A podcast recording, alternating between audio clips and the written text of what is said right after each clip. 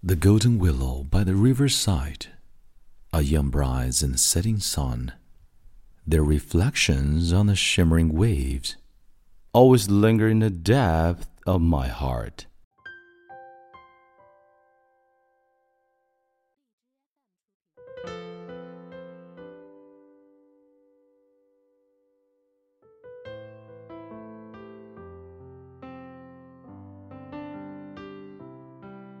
嗨，亲爱的朋友，你好，欢迎收听英语美文朗读，我是你的朋友孟非 Phoenix。今天和你分享的是徐志摩的《再别康桥》。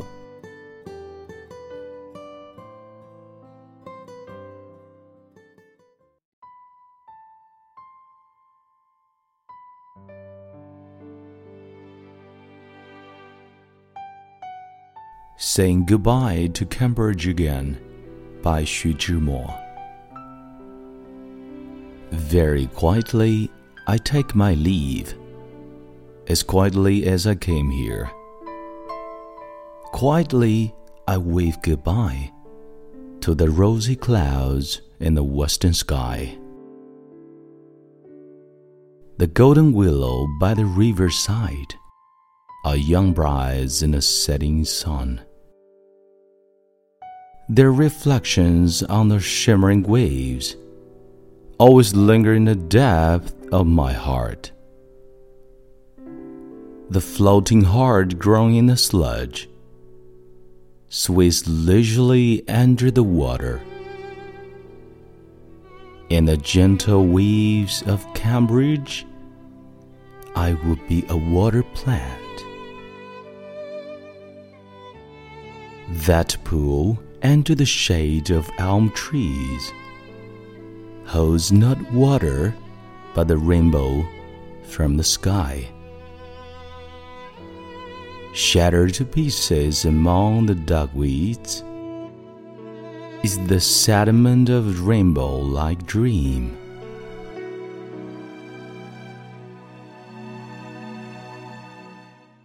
To seek a dream just to pull a boat upstream to where the green grass is more verdant, or to have the boat fully loaded with starlight, and sing aloud in the splendor of starlight. But I cannot sing aloud. Quietness is my farewell music. Even summer insects keep silence for me. Silent as Cambridge tonight. Very quietly, I take my leave, as quietly as I came here. Gently, I flick my sleeves. Not even a wisp of cloud will I bring away.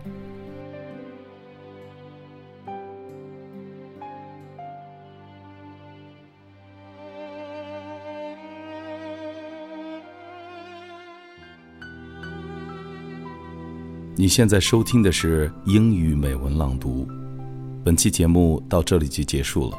欢迎你在微信订阅号搜索关注“英语美文朗读”，来和我一起邂逅更多暖声美文。我是你的朋友孟非 Phoenix，感谢你的收听，Thanks for listening and see you next time。